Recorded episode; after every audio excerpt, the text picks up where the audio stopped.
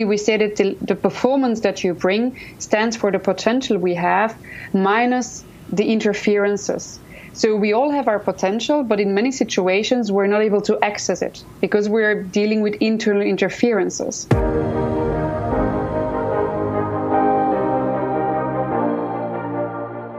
You are a driven international professional or manager, have achieved quite a bit already, but are asking yourself from time to time, what do I really want? How do I want to work and live?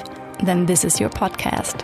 I am Gina Friedrich, career and life coach for people who want to actively shape their future. Every second Thursday, I release interviews for you with inspiring, successful, as well as renowned international personalities from the world of business, NGO, and sports. They all will share with you what these questions mean to them, how they handled obstacles in their lives, and shaped their journey to where they are today. You are curious and don't want to miss anything? Visit me on gina-friedrich.com or sign up for this podcast right here. And now, let yourself be inspired on your very personal journey towards the future that you wish for.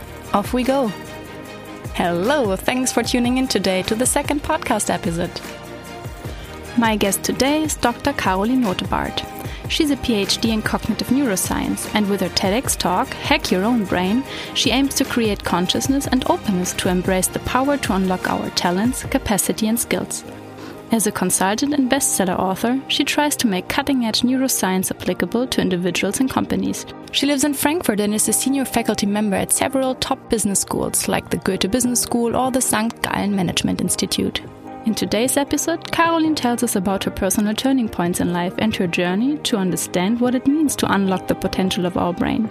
She explains why self regulation helps charging our mental battery and how this impacts our clear thinking, decision making, and creativity.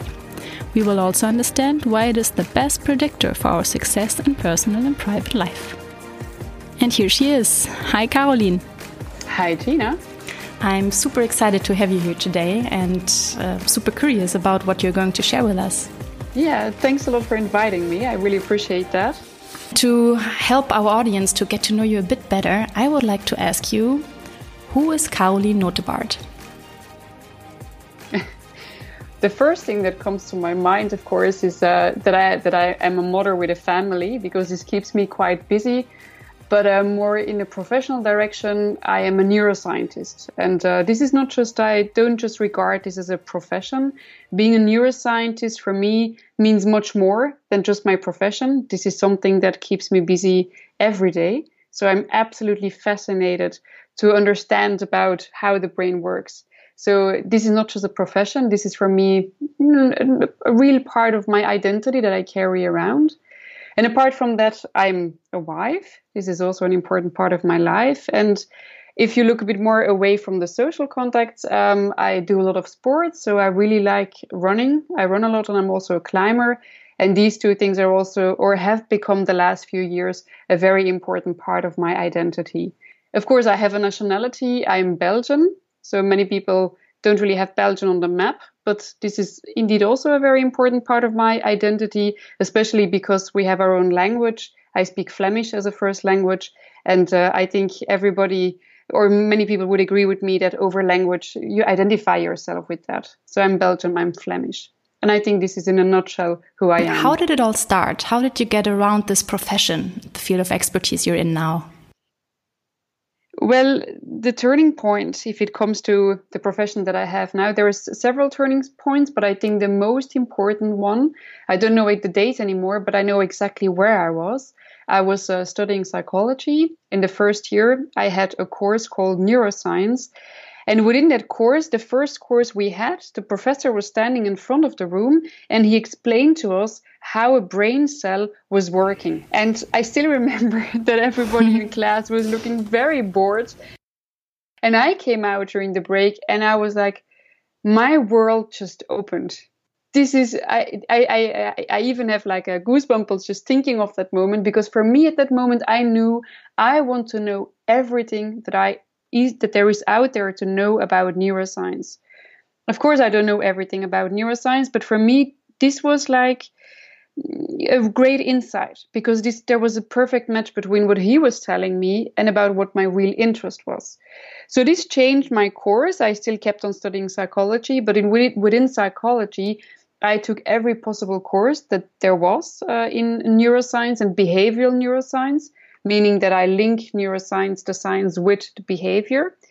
And uh, after my studies of neurosciences, I did my PhD in neurosciences, where I was also able to do some brain scans, which was extremely exciting. I had a lot of fun also doing all that with my colleagues. But then the second turning point came um, after my PhD. I did another few years of research and I became bored somehow because I thought, okay, there are so many great results we have, especially they're so relevant for everybody. And I've learned so much about me and, and my children and my family uh, through my research. And then I decided I have a mission. I want to translate what we know about neuroscience to practice so that people who have nothing to do with neuroscience, that they understand just the basic concepts of how their brain works and how they can influence that in a positive way. So this for me was the second turning point. And ever since I'm doing that, I'm doing that already now for about, I think, eight or 10 years. Yeah, something like that. And this is, um, I really like that. I really like that because it's not just about the science. I get to read a lot. I get to still talk with my colleagues about the research, but I get to tell people about that and I wow, really that's that. really a lot of experience. And when you say like more than eight to 10 years, that's quite a lot. So you really are an expert. Was there like, in addition to what you've just explained, one aha moment that was yeah. intense for you? Um, yeah, so more on the personal note then. Um, I do also tell that uh, to the people who, for example, a workshop or where I do a talk, is where it all started for me as well, especially if it comes to the topic where I specialized, is I left my home when I was 16. So I come from a very large family. I have four sisters and one brother. And I grew up with my mother. And when I was 16, that's the moment that I decided to leave the house. And some people think this is quite hard, but for me, this was actually exactly right to do that. And I had left home, and so my mother told me, listen, whatever it is you do in your life, just realize that the nicest thing or the greatest thing that you can achieve in your life is that you can become the best version of yourself. So that you can really use the potential you have that you can really apply that so you can become the best version of yourself. This was when i was 16 so this didn't mean much to me at that moment. But it is during my time as a scientist in research when i was looking for a new topic that this came back to my mind and that's the moment for me that i decided to focus on this one particular question. What does it mean to unlock the potential in your brain? And how do you apply that? How ca- how can we become the best versions of ourselves? This is an extremely interesting question and we've all heard about that but i wanted to know how do you do that from a scientific point of view so at that moment when i decided to research that this was the start of a very beautiful journey professionally but also personally where I learned a lot. And it's exactly those facts that I learned on that journey that I translate into talks or workshops so people really have an access to what we know about how you unlock your potential and become the best version of yourself. I'm just thinking, I'm 16 and my mom is telling me such a nice thing to know, but yeah, without the instruction on how to actually achieve that. So it took you some time to finally find out how it works. So is there I mean, it's probably difficult to tell that in a nutshell, but what is the answer? How do people actually get to the best of themselves? Well, if, if you allow me to give a few uh, words of explanation to that, I think I can put that in a few minutes, uh, just uh, the basics uh, behind that. So it's important that the way we looked at performance is quite an alternative, or alternative. I think it's a very good way. Namely, we say that the, the performance that you bring stands for the potential we have minus the interferences. So we all have our potential, but in many situations, we're not able to access it because we're dealing with internal interferences. And the example that I usually give is that you have these people who can sing very well, and then they come on stage, and all of a sudden they're totally blocked in their potential. So you don't lose your potential, but all of a sudden the situation creates these interferences, and you get blocked in your potential. Mm-hmm. So the question then is what do you do with these internal interferences? In the end, this is the key to your best performance if you can reduce them. And the capacity that we use to reduce those interferences is called self regulation.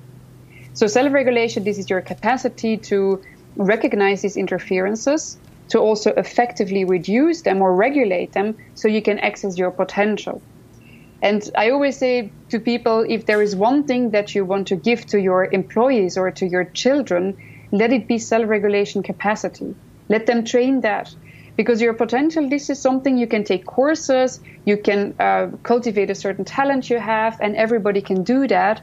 But regulating those interferences that block you in your potential, this is of extreme importance. And science has also shown that this is the best predictor for your success on a personal level and also on a professional level. So once I realized that self-regulation plays such an important role, I started to investigate self-regulation from a neuroscientific point of view.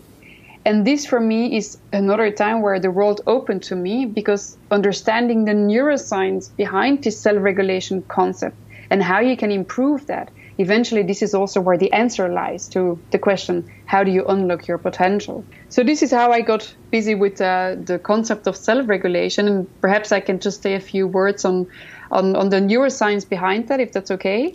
Sure but may i ask just one quick yeah. question? How do you define potential?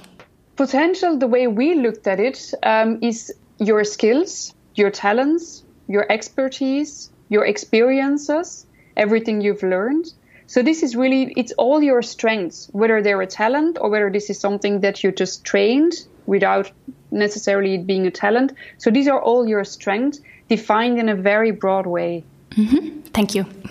Yeah. And on top of that, perhaps this is also, it's good that you ask because this is also the things that we like to do. It's important to distinguish between things that we can do very well and we like to do and the things we can do very well but we don't like to do. So I think we all know these these skills we have, and we know we're good at them, but we don't like to use them. Absolutely, and I think a lot of people are actually might, they might even be working in a field where there's a skill set needed they're good at, but it's not actually what they would love to do. Exactly, exactly, and this is a situation, for example, that can lead to the fact that even though you have the potential to do something, you are actually fighting all the time with internal interferences because you don't like to do it and then you will also not bring your best performance. I think this is very important to know and be aware of. So now I'm excited to hear what you wanted to explain now, in addition to what you started with. Yeah. So these internal interferences that block us in our potential, most of them they're being caused by too much activation in one particular brain region, and we call that the amygdala. Uh, they're very small structures, very deep inside the brain, and they're very quickly active. And we need those amygdala just to, you know, process the world, to make decisions, to create emotions. We need them. But if they get too active in a situation where there's no danger, they will cause internal interferences. And typical, the typical way we experience that is feelings of stress, feelings of insecurity, feelings of anxiety. They're all different feelings that block us in our potential, but eventually they're all being caused by too much activation in your amygdala area. So this is one part. But on the other side, what it is that we need for our potential is we need a totally different brain structure. We need a brain structure that is fully in front of the brain. And evolutionary speaking, this is one of the newest brain structures that we have. And this prefrontal cortex, fully in front of the brain, plays a significant role in all your um, executive functions such as planning, organizing, processing information, making decisions, making good decisions, good quality decisions, analyzing figures, analyzing charts. So I would say that many people, especially those people who have an office job or people who are in leadership position, pretty much every task that they complete, they require their prefrontal cortex for that. Now, as many people have already experienced, the prefrontal cortex has a limited capacity you you have to imagine that it looks a bit like a mental battery. So if your mental battery is fully charged, you will extremely quickly and at a very high quality analyze information and make good decisions. But if your battery is empty, you will be the worst version of yourselves and you will not actually make any good decisions and you will not be capable to think clearly anymore. So if you look at a regular day, you can see that we use our prefrontal cortex for pretty much everything we do. Even just if I if I look at my own life, I have uh, two children. They're a bit older now. but when they were very young, before I arrived at work, I had already dealt with two girls who did not want to wear what I wanted them to wear. they did not want to eat their food. They did not want to get into the car, and they want, did not want to put on their shoes. So these kind of events they already required a lot of my prefrontal cortex. So I arrived in work and my mental battery was pretty much empty, or in best cases, it was half full. So you see that everything that happens throughout the day, especially we live in a world where eh, the complexity is enormous. Uh, the insecurity, especially connected to our job, is enormous. And these are typical factors that lead to, or that are a large burden of your prefrontal cortex. And in situations like that, the prefrontal cortex gets empty quickly, and your amygdala is getting more and more free play. So if you had a very, very busy day and you come home and everybody in the house is running around with an empty mental battery and the amygdala is firing, this is the moment people start fighting, right? And that's the moment that is another turning point, then more from the theoretical part as well, where I thought, I don't want to live like that. I don't want to come home, especially the moment where I have time for me and my family and with my children being in this mental state where I have too much amygdala activation and an empty battery. So we need a solution for that. So that's the moment that I also started to look for a solution, and then I will also come to the end of my nutshell story of how you can improve your self regulation. But I started to ask myself the question how can we down regulate this amygdala activation effectively and at the same time give a boost to the prefrontal cortex? Eventually, these are the ingredients for unlocking your potential because you will reduce your interferences because the amygdala is causing them. And you will also boost your prefrontal cortex, meaning your potential will be boosted as well. This is the perfect solution to unlock your potential and become the best version of yourself. And I've looked around for many strategies, and there is many strategies out there, but there is actually one strategy that does exactly that. And it's this strategy that when you regularly practice that, you will actually see two main effects. There are many, many scientific studies that back that up with detailed studies. First of all, you can see that the prefrontal cortex, along with its executive functions, gets a significant boost. That means that if we practice regularly, what will we see? We will see that all these functions running over the prefrontal cortex will significantly improve, such as creativity, decision making, everything that has to do with cognitive performance, that will all significantly improve. The second line of findings is related to the fact that if we regularly practice this strategy, you will see that the amygdala becomes much less activated. It even reduces in size. So this means that the largest source of your internal interferences that blocks you in your potential, these become smaller. And even just this effect on its own has a lot of positive advantages because many of the problems we experience at home and in work, most of them are caused by too much amygdala activation. So if the amygdala come down, comes down in activation and intensity of how it activates, you see that many problems will just solve themselves or they will spontaneously improve. And now the strategy I'm talking about here is called mindfulness. Mindfulness meditation, we also say.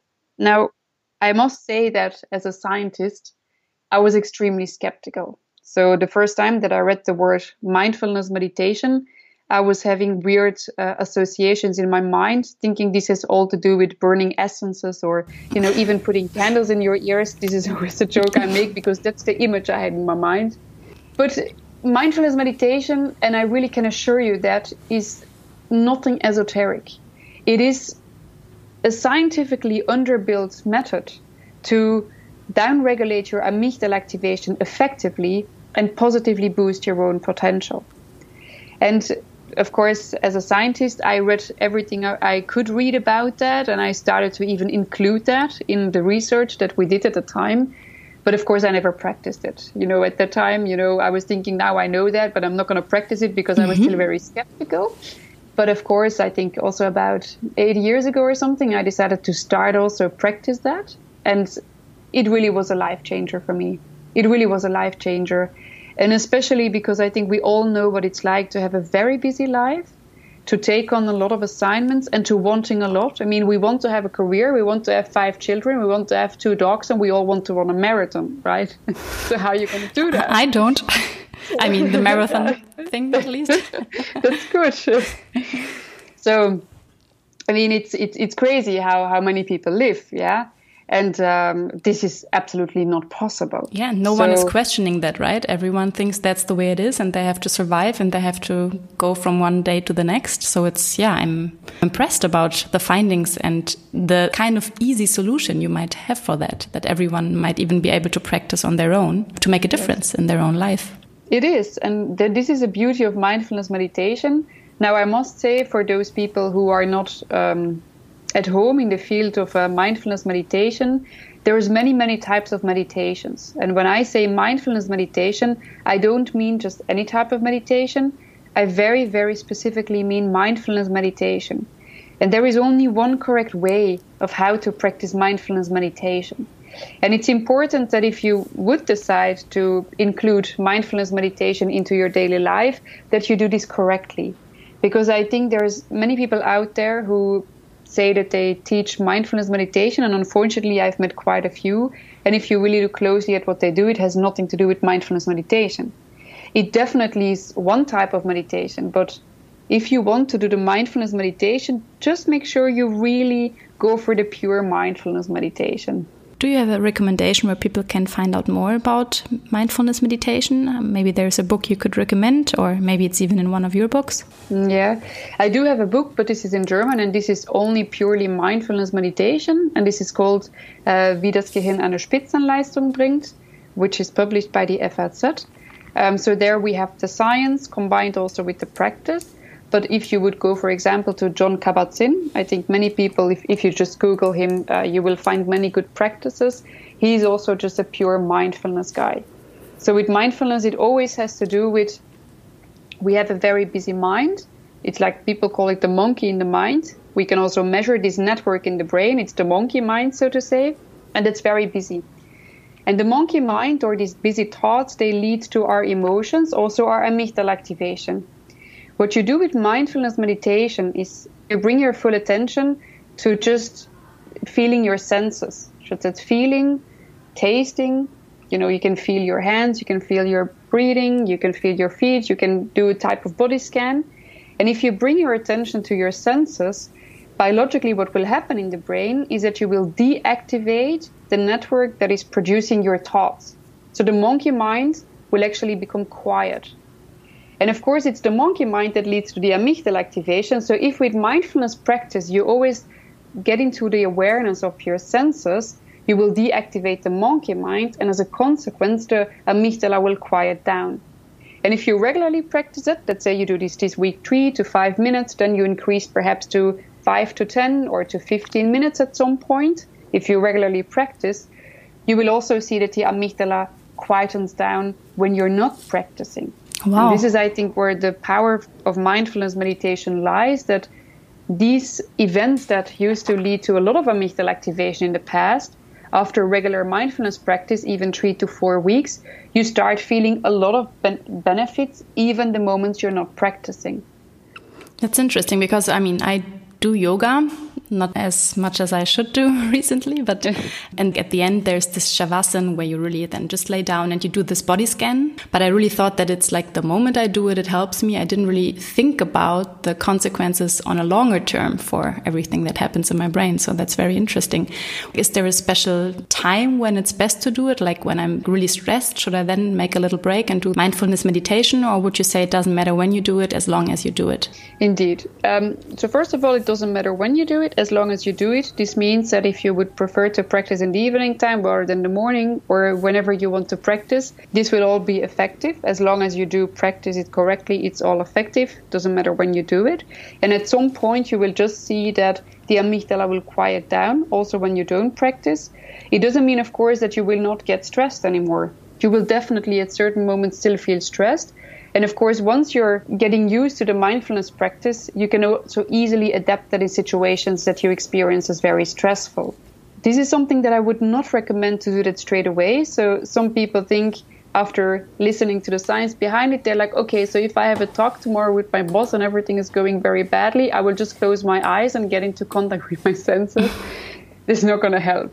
So at some point, you will be able to practice that in the moment where it's difficult, also when you are stressed or even in interaction with other people. But it's good to, first of all, get the regular practice and then start introducing that in certain situations that might make it easier.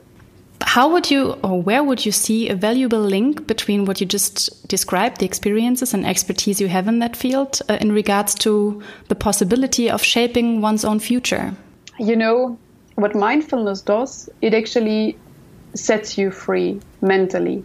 That's how I see it. So this increases our um, freedom to decide. So if we're very stressed and if we are having a lot of interferences, internal interferences in our mind, usually we're just going in one particular direction. But if you can reduce those internal interferences and you set free your potential, then of course it's up to you to decide in which direction you'd like to steer your potential. And that's still an additional question you have to ask yourself. So I see that uh, some people who I work with in certain companies, due to mindfulness practice, it comes also with an increased awareness. So if you practice mindfulness regularly, you will become much more also aware of the thoughts you have, the the, the stress level you have. You become just much more aware of that. This also might lead to decisions where you say, actually, I've not been in the right place for the last few years. And this awareness on its own is very important because then you can choose a new direction. But on top of that, mindfulness also helps you to actually build the courage to make the change. And um, yeah, this is this is what I have seen happening with quite a few people who started to practice mindfulness. This really is super interesting, especially with all the scientific background you just gave us in order to understand this a bit better. How did this impact your own life? Yeah, it's a it's I would not say it's a black and white difference, but it's a large difference. Um, I think especially if it comes to if it comes to my family. So I think in work also because I was a researcher uh, before I started to practice and I was working a lot of my own, I don't think I had a lot of collisions in work. But if it comes to more the interaction with myself and the interaction, especially with my children, this really changed a lot. That was really a large change, especially I, I still have to think of uh, the example that my child gave me two weeks ago. Um, she said, You know, Mama, you're never in a bad mood. You always take the time to talk with me, and I think that's the right way of doing it. How nice. And I was like, wow. I was like, I'm in a bad mood so many times. Perhaps you just don't notice it. Yeah, but this actually made me think of I was not like that eight years ago. I was not like that. And uh, my two children, they they came very close after one another. And my second baby, she was a, a cry baby, so I was really exhausted uh, most of the time and these are moments that we lose control. These are moments that you're not capable of, of listening anymore or just, you know, patiently deal with situations. But this is something that really changed. It really changed a lot, especially just being more patient, not straight away wanting to react in a situation, but just, you know, observing the situation before acting something. And especially how it helped me, um, if it comes to my life vision, is that in the past, I, I worried a lot about um, financial security. You know, this is something like, oh, I have to make sure that I earn enough money so I can buy a house and I can. And this is something with mindfulness that helped me to reduce my fear for these type of possible situations and much more just enjoy the moment as it comes. And this is, I believe, where happiness lies. It's so easy that people tell you all the time, oh, just be in the moment. And you're like, what? how do I, how can I be in the moment? You know, I have like my job to do, I have my kids to take care of, so, and you want me to be in the moment? And I get that reaction. But it's because we practice mindfulness that those negative thoughts we have and the connected emotions, that they really cool down. So this creates, in German, there is this very beautiful word for it. It's called Gelassenheit. And many people really want more Gelassenheit, but they have no clue how to do it. It's not because you know that you want that you know how to do it just a feeling of having this open mind and not, you know, getting stuck in negative thoughts. This definitely improves. And this is just, it's a, it's a life changer that changes the quality of your life. And Karolien, with all the insights and learnings from the past years, what's the one question you wish you had asked yourself or mentor earlier in life? Um, what's important in life? Definitely. I'm not sure if I would have wanted to ask it somebody else, but I definitely, definitely would have asked myself that much earlier on. What really matters in life? And I think if you if you ask yourself that question, what really matters to me in my life? What really what really contributes to my happiness? You know, to the feeling of happiness. If you ask yourself that question, I think there's many things that you can actually strike from your list straight away that does not lead you to your happiness, and that eventually takes up a lot of time. So I think this is something I would have I wished I would have asked myself earlier on. You probably now uh, have found the answer to that. So, looking at today's life, what's non-negotiable for you in your professional and work life? That I that I would uh, work in a fixed structure. I'm not sure if this is the best way of putting that, but just every day getting up and taking my car or taking the, the, the public transport, go to an office and sit in my office, and then in the evening time come back exhausted never, ever, ever will I do that again in my life. Never, ever. Yeah, I'm self employed myself now for the very first time in my life. I have to admit that I was not aware of the many positive changes coming with it. But this always depends on the actual profession and field someone is working in and what the setting is that you need for work. The good thing is that there is much improvement in regards to flexible work with home office, for example. Mm. Indeed, you're, you're definitely right. This is changing. And also, on top of that, I'd like to say that some people actually really do enjoy going to work and have this fixed structure. So it depends probably also a bit on your personality, but as you have experienced yourself, being able to break free from that very fixed structure does not mean that you don't work. I mean, I probably work more than just a normal nine to five job, but I do it in, in my own time and I can flexibly decide on my working hours. And this, I think, has contributed a lot to my quality of life. You have your own company. There, there are all the good things coming with it, but of course, there are also some uncertainties and risks sometimes you take. Um, what drives you and motivates you to keep going when it's getting a bit tough? It is my passion. I am absolutely passionate about the neurosciences and telling people about it. I mean, and, and now the story that I've told you today I think I've told this now for the I don't know how many times. I, I've I, have i have been telling it the last eight years, so you can already guess how many times I've told you. But every time when I say it, I feel I believe it, and I, I just really feel that it's such an important message to give. So I have this mission that I can share with other people, and I just want to give them that information, and then it's up to them to decide: do I want to do something with that or not? Um, that's definitely not up to me.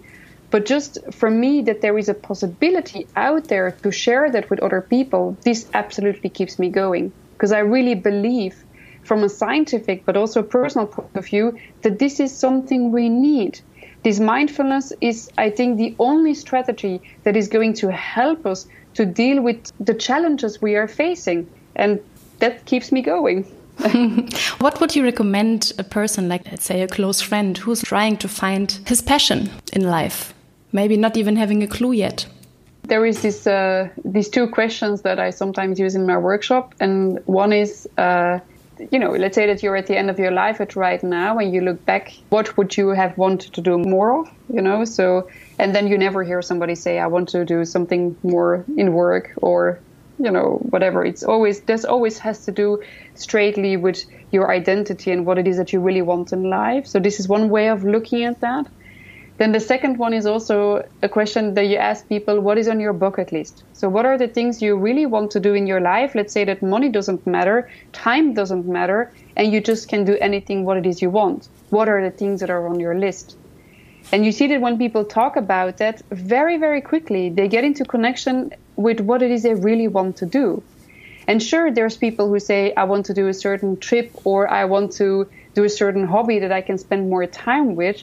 And sure, they cannot just straight away give up their job and just do their hobby. But the point is, we we so often forget what it is we really like to do. And once in a while, we need a reminder and then really just make that a part of our life. Perhaps not give our, our profession, but at least actively be busy with that because life can end tomorrow. And then, you know, you would have so much regretted looking back, you know, that you haven't done that. Thanks so much for sharing all this, Karolien. I think it's super valuable for many, many people. Um, and even for those who might think there is no way to change that or that's how life works or I think it's super important to just try, to just try it and see what happens. And that's also something that I always do. Like try it out, see for yourself if it works for you or not. For some people, it might not work. I would, for example, never think that my mom could do it. Mom, if you're listening, I'm sorry that I officially stated that now, but uh, I think it's definitely worth trying because it's uh, it, it, might make a super big difference. Karolien, thanks a lot. I will put all the links into the show notes. I wish you all the best, and I hope you're yeah you're going to continue spreading the word. Yeah, thank you so much, Gina, for this invitation. I really appreciate that. Thank you. Thank you. Speak to you soon. You want to know more about Liverpool's coach Jurgen Klopp and his personal journey? Here is a little sneak peek of the next English episode. And then when I did what I did, then I, I realized yeah, pretty early that I want to be a football coach, and manager. And um, it was based on a dream I had from time to time that people realized when I slept, a, a real dream, when I slept and I realized, uh, or in the dream, people told me, you, you, you can't not play football at all. like, like, wow. And I said, yes, I know. And, but my answer is, I know. But I love it too much to, to, to, to, to stop doing it. And um, so it was, if somebody would ask me with 25, look, you cannot play football, but you can be the coach of that team, what do you think? I would have said immediately, yes. Don't want to miss out on this? Sign up for this podcast on Apple Podcasts, Deezer, Spotify, or Android Podcasts. Or visit me on gina-friedrich.com slash podcast. Thanks for your time today.